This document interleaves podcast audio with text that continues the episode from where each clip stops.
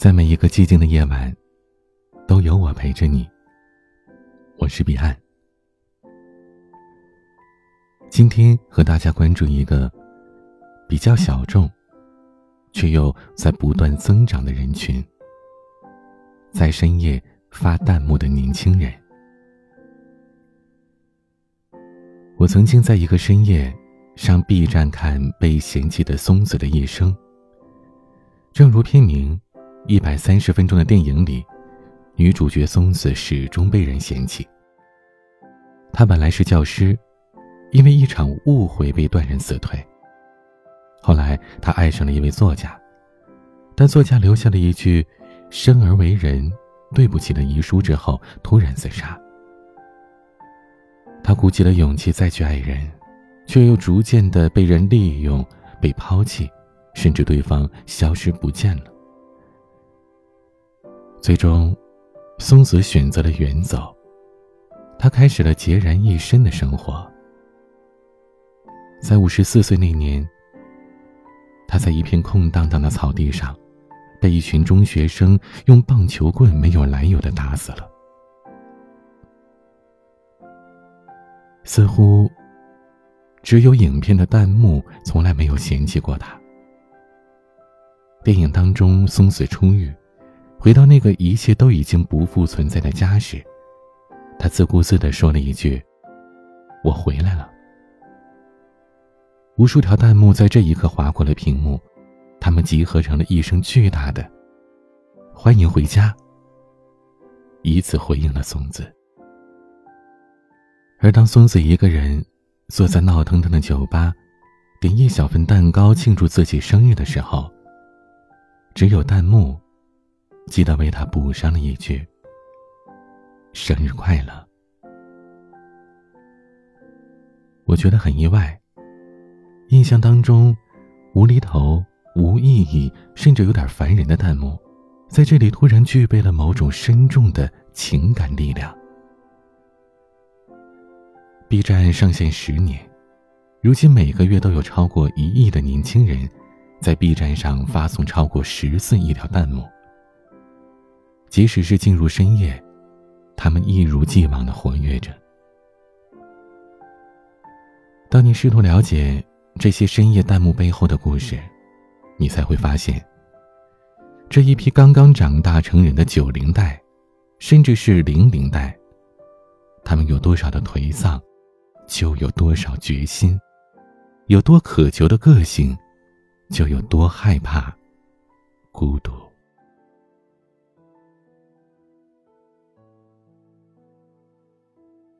周佳曾经试过晚上在 B 站直播学习，从晚上八点开始，到凌晨两点结束。他临近毕业，想当一名律师，他没日没夜的准备着司法考试。希望在直播当中找人陪伴他、监督他。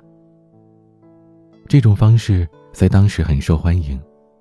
你很难想象，在过去的一年里，在 B 站的直播区有一百零三万次、一百四十六万小时的直播，而内容呢，是一个人不看镜头、不说话，只是在做作业。周佳很少注意屏幕上的互动。他甚至在屏幕的一个小角落，语气强硬的写下“专心学习，切勿讨论”这八个字。但总会有一两个不守规矩的人。一次，在凌晨一点的时候，有人在他的直播间里突然背起了圆周率：三点一四一五九二六，背到了小数点之后的三十四位。还有一次。他准备下播睡觉了，屏幕上跳出来两句话：“现在出门吗？”“嗯，走吧。”大概是两个约好了在这学习的人。周家想不明白，都这个时间了，他们要去哪儿啊？深夜，还有更多周家想不明白的事情。白天不好意思显现的斗志，在这时倾泻而出。凌晨三点，一名无所事事了一天的女生，本来已经睡下了，却又突然爬起床，拿出瑜伽垫，在 B 站打开了一个叫做“美丽芭蕾天鹅臂”的塑形健身视频。十五分钟之后，他气喘吁吁的练完，在弹幕中打卡：“刘昊然老婆第十四天。”与此同时，在线性代数、编程、伤寒论等各种课程的视频当中，时不时会有弹幕飘过一句：“完结撒花。”那是一个人对自己深夜结课的临别庆祝。黄有成是一名刚刚入职的铁路工人，每一个晚上，他都要扛着一堆电线去已经停运的火车轨道维修接触网。大多数的时候，他要工作到凌晨。在少有的闲暇夜晚，他会在 B 站学习如何栽花，如何制作一件汉服，如何画好一支画眉。他单位的同事很少有人知道，他还有一个名字叫做旋律。而这个名字背后，那个穿着汉服舞文弄扇的他，是他认为的真正的自己。眼下，他不知道学的这些东西，在什么时候会派上什么用场，他更不知道这是否可以帮他脱离这份他已经讨厌死了的工作。他只是说：“能学一个是一个吧。”但也有人不明白，究竟为什么要学这些东西。陈晓毕业之后在上海实习，做销售。他天天穿着一身又紧又硬的黑色制服，头发梳成了一个大球顶在头上，从这里走到那里，微笑着说数十遍的“您好”。而到了晚上，他唯一想学的，是新人如何蹦迪。第一次被人约去蹦迪，在出发之前，他在 B 站上了整整六节课。做了两页的笔记，一条条都写着：要自信大方，要看紧贵重物品，点酒从鸡尾酒开始点。当天晚上回家，他踩着高跟鞋站在大马路上，拿出了手机，将一句话打在了弹幕上：“顺利通关。”人们由衷的夸赞着这些行为，即使选择让它发生在深夜。让很多人费解，但至少它是积极向上、富有意义的。但还有一些事情，人们想破了脑袋也不知道它的意义是什么。B 站上有四十六万的视频博主，他们上传了一百四十五万条记录自己日常生活的视频。李雨薇，她在夜里最喜欢看一个。第一视角记录日本留学经历的视频。他出生在湖南的一个小县城，考到了省会长沙，读了四年的土木工程，毕业之后，在家里人的强烈要求下，回到家乡做了一名环保局的公务员。他现在的日子是这样过的：七点起床，八点出门上班，然后坐在办公桌前待到下午五点半，回家。洗澡、睡觉，没有其他的事情了。他保留了更多的精力在晚上看这个视频，几乎每天，他跟着 UP 主戴在头上的摄像头，穿梭在东京的大街小巷。最晚的一次，他一不小心看到了凌晨四点。他当时发了一条弹幕：“这个地方是不是之前有来过呀？”无数次的穿梭之后，他的脑海里已经有了一幅东京地图。他知道哪个街角会有便利店，知道哪条路通向东京塔，知道哪条路上种有樱花。当李雨薇忙着记住那些他从来不曾去过的道路的名称的时候，一群被 B 站的用户称作“技术君”的人，则开始戴着耳机，盯紧屏幕。他们只做一件事，数清楚那些混音视频中重复出现的音效，或者是事物。一个叫做板凳的人，曾经耗费了三个多小时，只为了数清楚一个四分三十三秒的视频中出现了多少枪声。视频中的枪声每响一声，他就按下暂停键，在弹幕中输入数字。视频结束，他总计枪声的数量一千三百一十次。但很快，可能因为弹幕的上限，他发在弹幕里的这些数字都被悉数清理，瞬间就消失了。这个原本毫无意义的行为，由此变得是更加毫无意义了。不过，他们似乎并不在乎。评论区里有一条板凳的留言，他不仅数出了总数，还进一步的数出了视频中不同种类的枪各自响了多少声。或许只有年轻人可以理解这种行为吧。他们中无数的人在弹幕当中为板凳欢呼。燃炸了。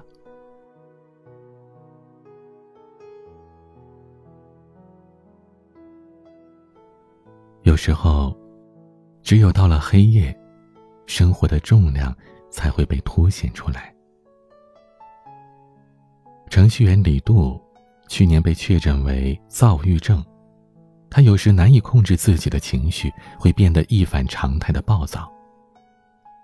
他不能清楚的追溯这个病的源头，只记得几个画面：一次是他在医院打针，他突然就破口大骂他的父母；还有一次是在上课，同学拿手戳他，他拿起钢笔就扎在了那个人的手指上。去年五月，他向公司申请在家办公，期间领导打来了一通电话，问他装病要装到什么时候。电话里，他没吭声。他觉得自己不能要求所有人明白他患上的这种疾病，可他还是忍不住气得发抖。挂掉电话之后，他将手机重重砸在了地上。很快，他主动辞职，至今还没有去找工作。每天晚上一点左右，他躺到床上。打开 B 站，点开一个标题中写有“著名相”的视频。然后他在后台设置好视频自动关闭的时间，闭上眼睛，等待睡意。这是他为数不多的精神放松的时刻。与此同时，还有许多失眠者像李杜一样聚集在这些著名视频的背后。他们在弹幕里留下“后台模式”这四个字，以此标记了自己的存在。而关于他们此刻究竟为什么睡不着，无人知晓。不过，这可能并不重要。与其他一些事情比较起来，失眠实在是太过普通了。在 B 站。一首叫做《被生命厌恶着》的歌的评论区，有无数的人第一次讲起了自己曾经试图自杀的经历。父母离婚，没有朋友，高考失败，被人嘲笑又黑又胖。心爱的宠物死了，连续加班五十四天了。上一代人用他们所背负的生活重量，去对比这一代人。常常觉得不能理解，为什么会因为这一件小事就受不了了呢？二十三岁的陈雷深知这个事实。他喜欢洛天依四年了，他认为这个灰发绿瞳的只存在于二次元世界的虚拟偶像，是他唯一的朋友。说：“没有人重视过我的意见。”只有洛天依会穿她觉得漂亮的衣服，用她觉得好听的声音唱她想听的歌。他曾经花费了一年时间自学各种乐理知识、编曲软件，只是为了能和天一一起唱一首歌。但周围的人并不能明白这种喜好，尤其是他的父亲。他父亲扔掉了陈雷房间里所有和洛天依相关的周边，并且在陈雷要去听洛天依演唱会的时候，将他锁在了家里。很多个这样的时候，陈雷在 B 站的弹幕里寻求安慰。一次到凌晨，他也没睡着，他打开了洛天依官方账号下的一个视频，在弹幕里发送了一句：“还有人在吗？”几乎是立刻，十几条弹幕陆续划过了屏幕。有呢，在呢，没睡呢。只有这时，陈烈才觉得自己并不孤单。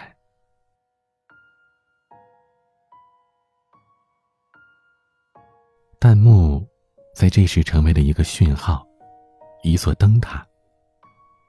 它夹杂着那些渴望被理解、被发现的信息。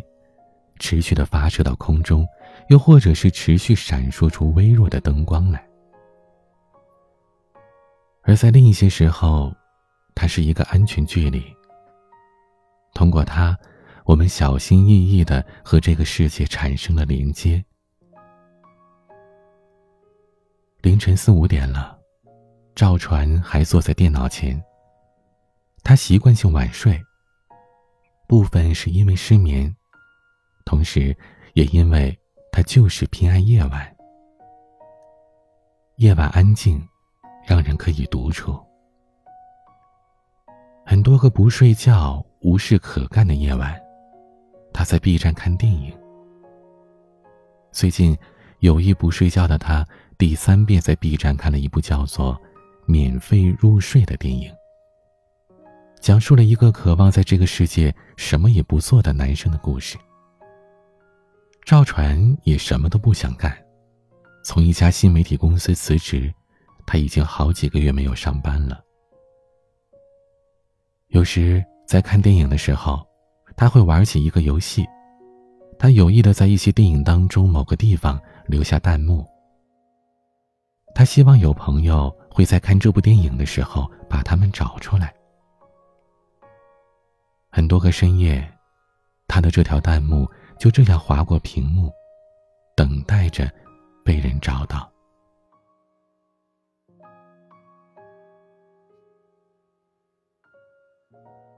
人们只看到了年轻人的压力、焦虑、丧气来得有多快，却忽视了他们的快乐、兴奋、憧憬，也相应来的更加简单。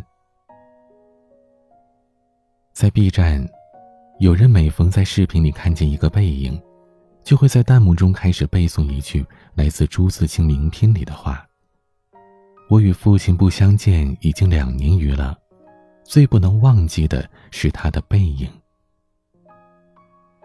在《甄嬛传》这部电视剧里，三个穿着绿衣服、紫衣服、红衣服的妃子见面互相请安。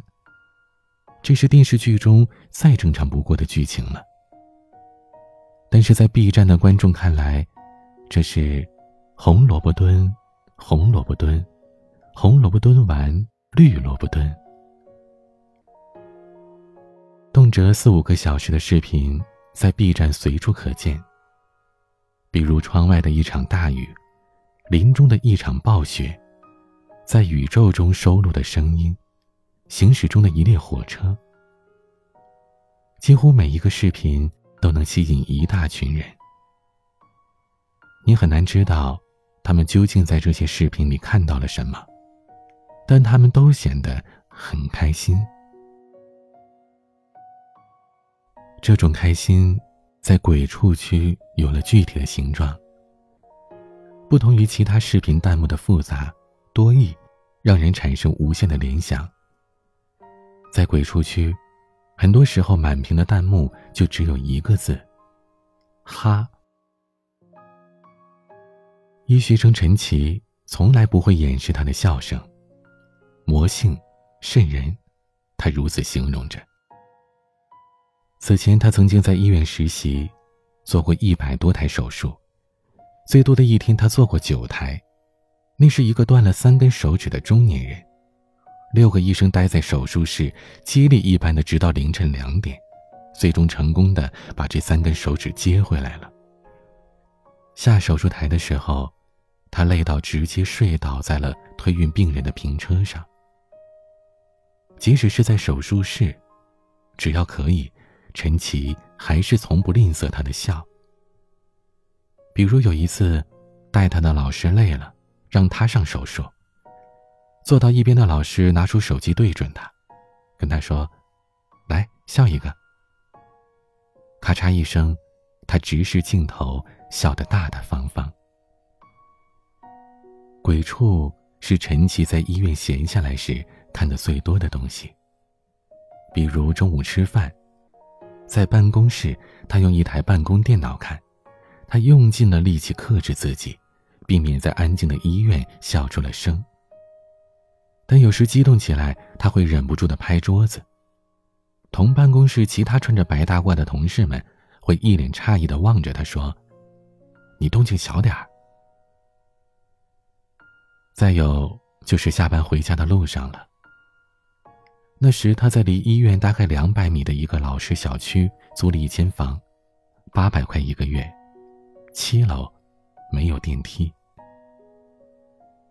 其中有一次，他在路上看了鼎鼎有名的《全英雄联盟》最骚的骚猪。自打开视频的那一秒起，他就笑得停不住。上到三楼，因为笑得肚子疼，他在别人家门口坐着缓了一会儿，接着又开始笑。七层楼，当天他爬了二十分钟。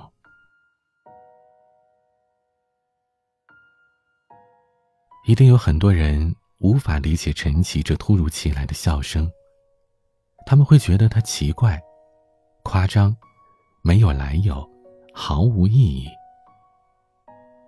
那天晚上，没有任何人回应了他的笑声，甚至连骂声也没有。陈奇只记得，一楼的一户人家养的一条狗，只有他跟着笑声汪汪的叫了几声。不过，这并不重要。陈奇自己知道，他在因为什么而笑。那整整一亿在 B 站上长大的中国少年，毫无疑问也知道。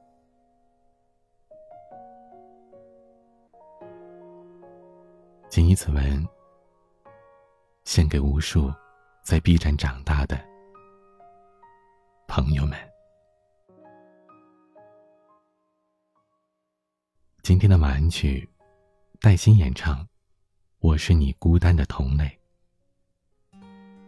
有任何想要倾诉或者咨询的内容，可以关注我的微博 DJ 彼岸，B 站上也可以搜索 DJ 彼岸，或者直接加我的微信彼岸幺五零八幺七。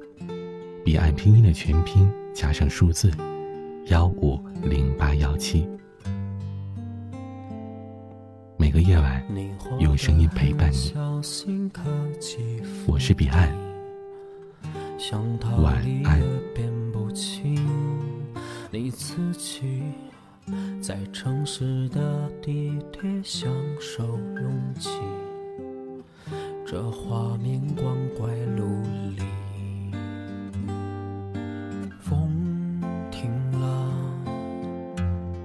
你被困在原地等凉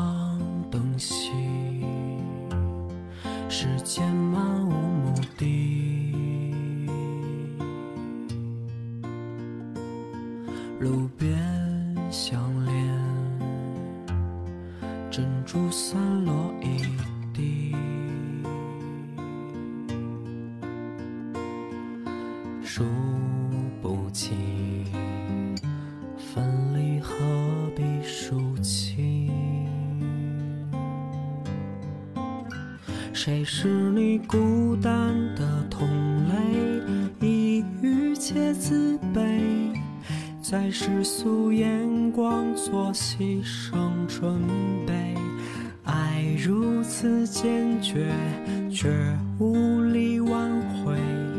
谁在雨里痛彻心扉？谁是你孤单的同类？残缺不完美，烧完美好青春换成无悔，众生都狼狈，自由的万岁。一醉方休，现在举杯，孤单同类。